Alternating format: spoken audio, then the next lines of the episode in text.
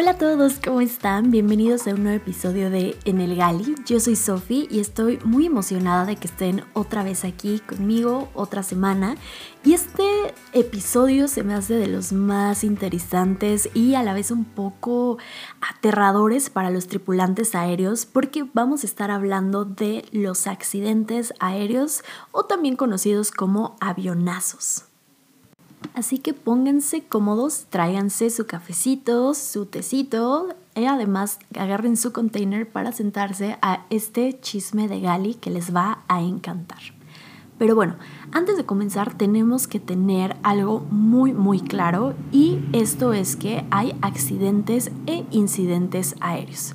Los accidentes son cualquier suceso que ocurra relacionado con una aeronave. Y entonces puede haber este accidente tener con lesiones o pérdidas humanas, además de que, no sé, la aeronave sufra algún daño importante o hasta que sea una pérdida total. Y en cambio, los incidentes, digamos que no pasan a mayores, ¿no? Es nada más el sustito. y según la OASI, los incidentes y accidentes pueden ocurrir desde que una persona llega al avión con la intención de realizar un vuelo, o sea, que van a tomar un vuelo, ya sea por trabajo, o sea, puede ser tanto los tripulantes aéreos o los pasajeros, y va a terminar hasta que esa persona desembarque el avión. Entonces, estos accidentes en ese transcurso pueden ocurrir, ¿no? Y se contabilizan en accidente o incidente de la aviación internacional. El primer accidente aéreo de la historia mortal ocurrió con el uno de los modelos de los hermanos Wright, el modelo A. Esto ocurrió en Virginia, en Estados Unidos, en 1908. Y el resultado de todo esto es que uno de los hermanos Wright que iba piloteando este avión, este modelo A, resultó herido y desafortunadamente su pasajero, que era un teniente del ejército que se llamaba Thomas Selfridge, eh, muere en este accidente. Entonces, es el primero registrado de la historia. Y si ustedes tienen la espinita de, bueno, pero ¿y quiénes son estos hermanos Wright? Bueno, ellos son considerados el, el los pioneros de la aviación. ¿Y por qué? Porque ellos fueron los primeros hombres que lograron que un objeto más pesado que el aire, además de que fuera controlado y tuviera motores, eh, tuviera eh, vuelo, ¿no? Entonces impulsara para volar y su vuelo, eh, el primero registrado fue de 59 segundos en 1903. Entonces, por eso los hermanos Wright son tan famosos en la aviación y van a escuchar a todo mundo hablar acerca de ellos. Y un dato curioso es que ellos comenzaron con una fábrica de bicicletas. y ya bueno, posteriormente se dedicaron a crear aeroplanos. Pero si nos preguntáramos el accidente aéreo que más víctimas ha cobrado, bueno, a este nos vamos a referir al que involucra al World Trade Center en Nueva York el 11 de septiembre de 2001 porque este cuenta con el mayor número de víctimas mortales de todos los tiempos eh, y que involucran, por supuesto, a una aeronave. Recuerden que estos accidentes no solamente van a involucrar a personas dentro del avión, sino también que por consecuencia del avión, o sea que ah, ya sea que se desprendió alguna parte o se impactara directamente, eh, haya pérdidas humanas o gente lesionada en tierra por esto. Entonces se contabiliza más o menos 2.752 personas que en ambos impactos del World Trade Center, tanto en la torre A como en la B, bueno, eh, murieron. Y esto los llevó a un total desastre. También, bueno, recuerden que eran en total cuatro vuelos. El primer vuelo era el vuelo 11 de American Airlines, el siguiente era el vuelo 175 de United Airlines y adicionalmente, esos fueron los dos que impactaron al World Trade Center, pero también tenemos al que impactó con el Pentágono, que fue el vuelo 77 de American Airlines el otro vuelo de United Airlines, el vuelo 93, que se estrelló en Pensilvania. Pero este, no sé si recuerden que hasta salió una película que los pasajeros tomaron eh, pues la iniciativa para que los secuestradores dejaran el mando del avión y pudieran ellos pues, sobrevivir, ¿no? Pero desafortunadamente se estrellaron y esto resultó en que 44 personas murieron en ese vuelo y en el del Pentágono 189 personas. Pero bueno, ya después hablaremos de que si fue real, no fue real, si gracias a los aviones este, se cayó el World Trade Center, que bueno, yo no creo en eso. Ya hablaremos de los mitos y las realidades de esto pero al final este fue el accidente con más víctimas. Sin embargo, en 2001 esto estaba pues la investigación y así, pero fueron viendo que no podían contabilizarlo como un accidente aéreo, porque obviamente iba a ser el más catastrófico, sino que más bien lo contabilizaron como un acto de guerra y terrorismo según la OTAN. Entonces así lo clasificaron para que saliera de pues de este listado, digamos, de accidentes aéreos a lo largo de la historia de la aviación y lo enfocaran más que a accidentes, sino a un acto de terrorismo. Pero si ahora sí se preguntan, ¿cuál ha sido el más desastroso, Sofi? Si ya me dijiste que este el 11 de septiembre no, bueno, este fue el de Tenerife. Y no sé si se acuerdan o han escuchado pero también se le menciona como el accidente de los rodeos. ¿Y por qué de los rodeos? Porque el aeropuerto en donde ocurrió se llamaba el aeropuerto de los rodeos. ¿Qué pasó este día? Bueno, esto fue el 27 de marzo de 1977 y es el que tiene mayor número de, de muertes en un vuelo comercial y esto fue con 583 personas fallecidas entre un vuelo de KLM, que era un Boeing 747, y un vuelo de Panam, que también contaba con un 747, un Boeing, que se encontraban en, en el aeropuerto de Rodeos en España. Estos dos aviones impactan en la pista de, de despegue, el problema es que uno de los aviones no encontraba la calle de rodaje por la cual debería salir. Y entonces el otro avión, que según esto sí tenía la autorización para despegar, que fue el del KLM, eh, pues según él sí, eh, según Torre de Control no le había dado. Y eh, al final el primer oficial que iba en ese KLM no dijo nada, hacen esto, intentan despegar y cuando se dan cuenta, porque había mucha neblina, pues resulta que había otro avión en medio de la pista que estaba intentando eh, despejarla después de haber eh, aterrizado en ella. Y bueno, esto fue sumamente triste, sumamente catastrófico, pero algo que yo no sabía y que ahora con la investigación que hice para este podcast es que estos dos aviones, el de KLM y el de Panam, iban a las Islas Canarias, ¿no? Iban específicamente a Gran Canaria. Pero en Gran Canaria resultó que había una, una amenaza de bomba en una de las terminales y fueron dos amenazas de bomba. En la primera sí hubo una que estalló y en la segunda ya no pasó a mayores, pero por esto pues cerraron el aeropuerto y los aviones empezaron, a los vuelos comerciales que iban a llegar ahí, tuvieron que ser desviados y en este caso, al del KLM y al de Panam, pues los mandaron a Tenerife, España, al aeropuerto de los rodeos. ¿Qué cosas, qué cadena de errores se van haciendo para que ocurra un accidente aéreo?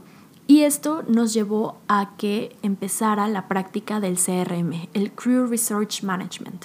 Esto lo hicieron a nivel de primero de pilotos. ¿Por qué con los pilotos? Porque ellos tienen el control de la aeronave y se dieron cuenta que este accidente pudo haber sido, em, pues, no catastrófico, o, sea, se pudo haber evitado.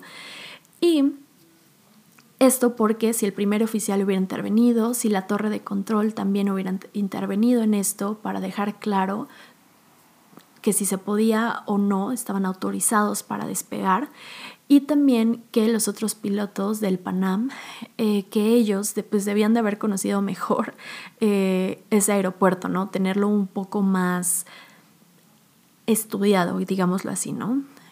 Y al final KLM dicen, ¿sabes qué? Sí, fue mi culpa y ellos fueron los que tuvieron que indemnizar a todas las familiares de las víctimas. Al final en ese accidente súper catastrófico solo sobrevivieron 61 personas y desafortunadamente todas las personas del vuelo de KLM no sobrevivieron.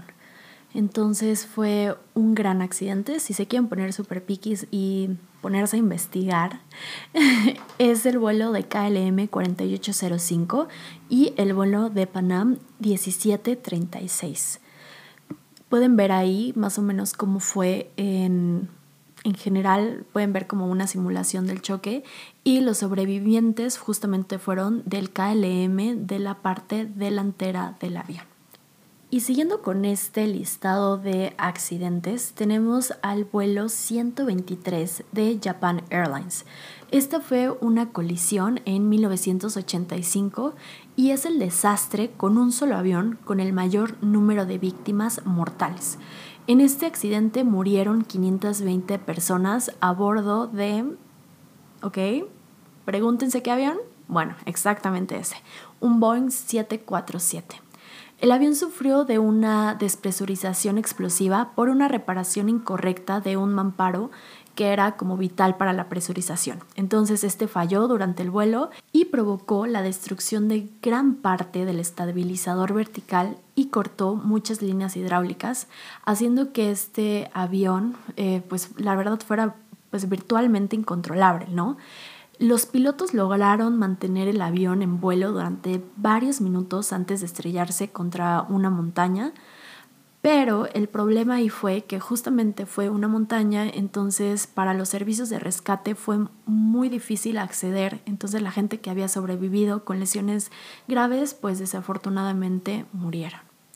El mayor accidente ocurrido por fuego en un vuelo es en el vuelo 163 de Saudia y este sufrió un incendio en el Caro mientras volaba. Entonces consiguió aterrizar de emergencia, pero el problema fue que los motores seguían funcionando, entonces los equipos de emergencia no podían acercarse.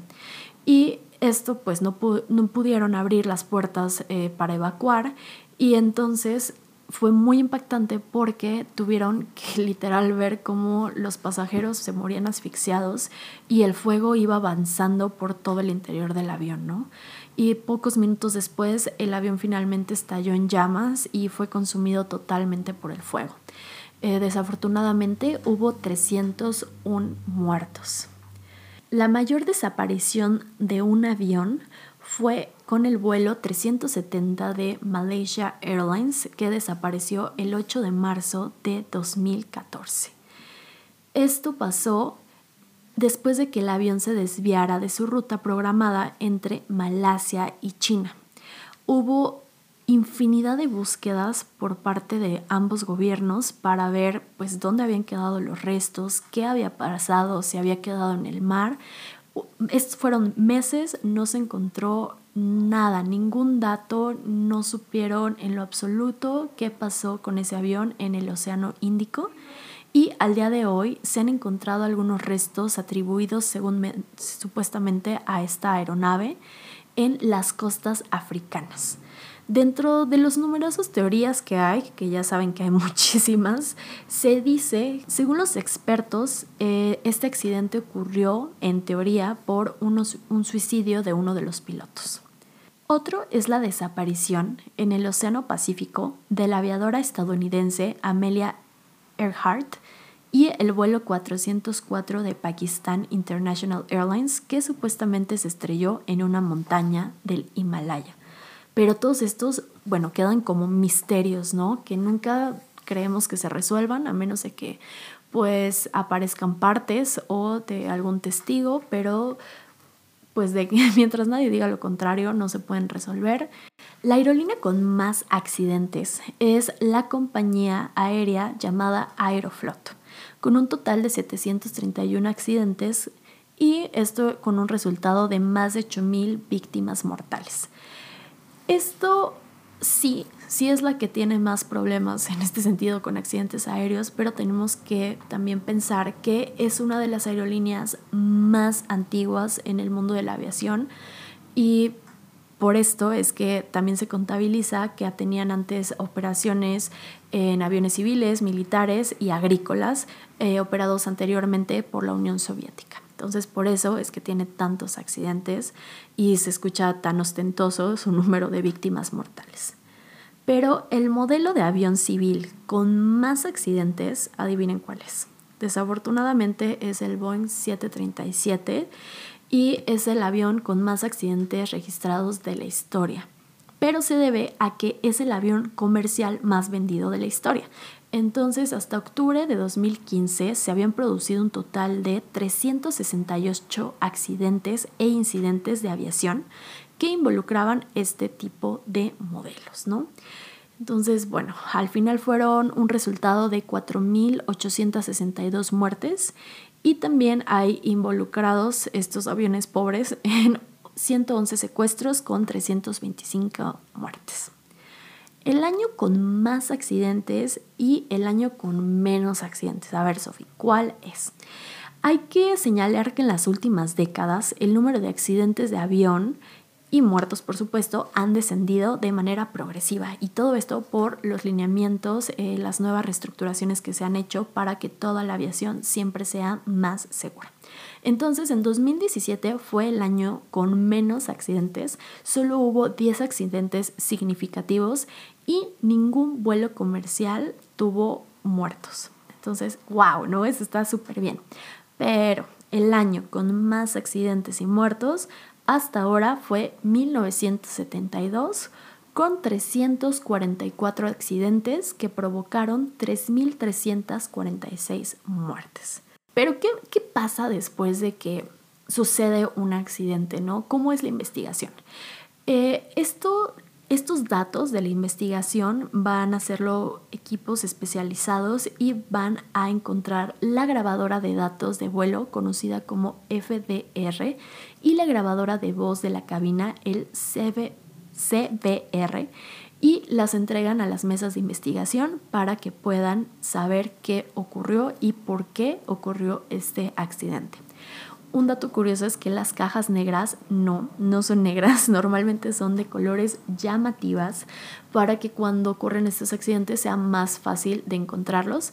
Y este es un registrador de vuelo, que es un dispositivo que principalmente se encuentra en aeronaves, en coches con motores o hasta en trenes y registra la actividad de los instrumentos y las conversaciones en la cabina de vuelo. Entonces, chicos que ya vuelan, chicas que ya vuelan, aguas con lo que hablan en la cabina de pilotos porque sí, se está grabando. y algo también que me causó como mucho ruido en este sentido es que cuando ocurre algún accidente, la aerolínea va a retirar ese número de vuelo eh, para que no haya como ese tabú, ese estigma, ¿no? Esto no es el caso, por ejemplo, del vuelo número uno de American Airlines, el vuelo 593 de Aeroflot, eh, también el vuelo 655 de Iran Air, entre otros.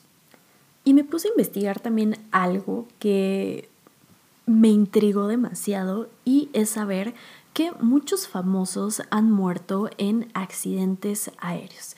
No necesariamente en aviones comerciales, también han sido en aviones privados o helicópteros. Pero creo que el que más me impactó es el de Pedro Infante. Yo no sé si ustedes sabían, pero él era piloto aviador por pasatiempo y justamente iba despegando del aeropuerto internacional de la ciudad de Mérida, Yucatán.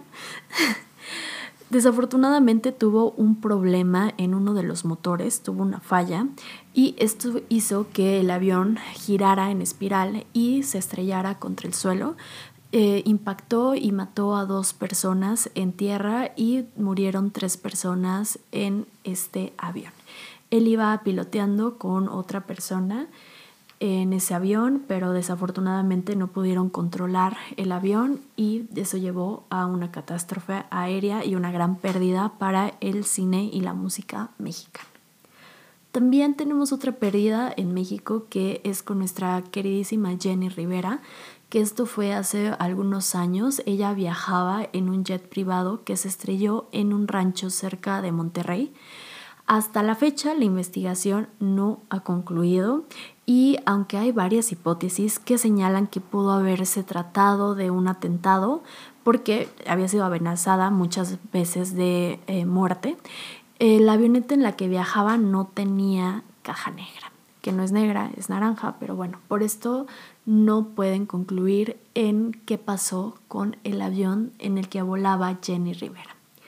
Ahora bien, uno de los que más nos impactó en este año, el 26 de enero pasado del 2020, que nos em, impactó a todos porque ciertamente no solamente fue la pérdida humana de Kobe Bryant, sino también la de su hija de 13 años y de otras 7 personas más. Esto fue en un helicóptero que cayó en una de las colinas en la zona de Calabazas al norte de Los Ángeles, California. Yo recuerdo bien que vi el video y me dejó totalmente helada y sobre todo saber que él ha sido un basquetbolista que, bueno, hizo historia y que además él instruyó a su hija para poder desarrollarse en este deporte también y justamente iban a un partido, ¿no? Entonces les digo que todo pasa por algo, pero hay cosas que no entiendo y que no entenderé, pero bueno, gran pérdida para el mundo del deporte. También no sé si sabían que el hijo de John F. Kennedy, o sea, John F. Kennedy Jr., perdió la vida en el Océano Atlántico. Esto fue junto con su esposa y se dirigían a Massachusetts. Él tenía 38 años, él era piloto de esa aeronave y también desafortunadamente murió su cuñada de 34 años y como dije su esposa de 33 años. Otro de los incidentes que también me ha impactado más y que ha tenido pérdidas de deportistas es con los jugadores del equipo de fútbol chapecoense. Perdieron la vida en un accidente aéreo, no sé si se acuerdan, esto fue en 2016, y casi todos los miembros del equipo brasileño murieron en el accidente aéreo que tuvo lugar en Colombia. En total fueron 71 personas las que fallecieron en este día tan lamentable para el mundo del fútbol. Y aquí quiero decirles un chisme de Gali en ese sentido porque no está confirmado. Y es que una de las sobrecargos que volaba en esta aerolínea y por supuesto estaba en ese avión en la parte trasera, eh, se metió antes del impacto en uno de los carros de servicio y sobrevivió al final encontraron eh, en ese carro de servicio que les digo, yo supongo que estaba chiquita porque yo me intenté meter alguna vez en un carro de servicio y no es nada fácil, pero eh, ella cupo perfectamente, lo cerró y por el impacto, bueno, sobrevivió, sí, pero tuvo muchas lesiones. También no sé si sabían que el escritor Jorge Ibargüengoitia, espero haberlo dicho bien, murió en un accidente aéreo. Él es un novelista mexicano, autor de Dos Crímenes y La Ley de Herodes, y perdió la vida en 1983 cuando un avión de Avianca viajaba hacia la ciudad de Madrid y ahí desafortunadamente se impactó y causó 181 pérdidas humanas un gran desastre para la literatura, ¿no? Además, hay uno que, híjole, no sé si lo han escuchado, pero yo creo que es el que más me impacta. Es el accidente del vuelo 571 de la Fuerza Aérea Uruguaya conocido popularmente como el Milagro de los Andes o la Tragedia de los Andes. Esto ocurrió en 1972 cuando un avión militar con 40 pasajeros y 5 tripulantes llevaban al equipo de rugby All Christians formado por alumnos de un colegio uruguayo y este se estrelló en un risco de la cordillera de los Andes en Argentina en una ruta eh, hacia Santiago de Chile. El grupo sobrevivió durante 72 días y no murió de inanición gracias a la decisión grupal de alimentarse con carne de sus compañeros muertos. Por supuesto que ellos dicen que no fue una decisión fácil de tomar y que en un principio pues muchos rechazaron hacerlo, pero cuando vieron que los días pasaban y nadie los rescataba, vieron que era la única manera y la única esperanza que tenían de sobrevivir. Hubo, por supuesto, muchas consideraciones que hicieron en temas religiosos y pues impulsó la regla o exigencia más bien de no utilizar como alimento a ningún familiar cercano ni tampoco a algún fallecido de sexo femenino.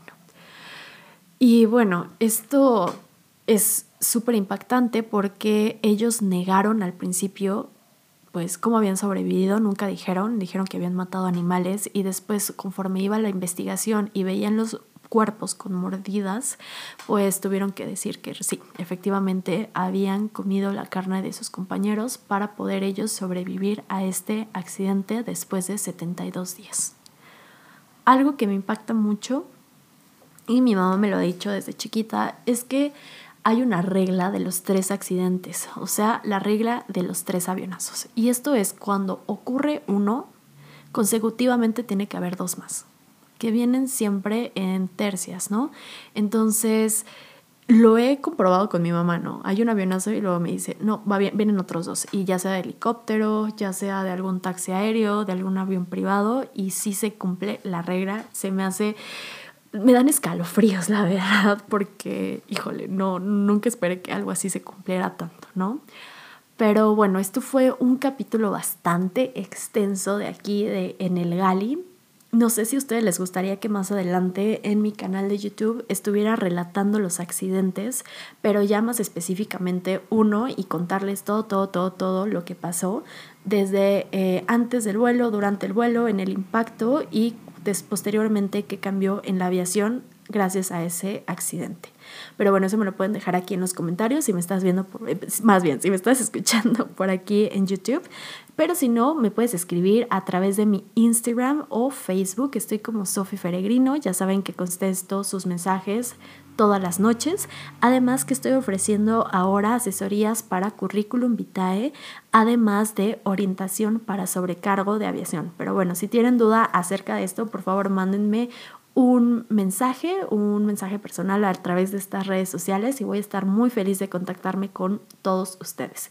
No olviden compartir esto en sus historias de Instagram para que yo les pueda hacer un repost porque me alegra el corazón de que les esté interesando tanto este increíble podcast llamado En el Gali. Pero bueno, nos vemos la siguiente semana con un nuevo episodio. Muchas gracias por escucharme. Bye.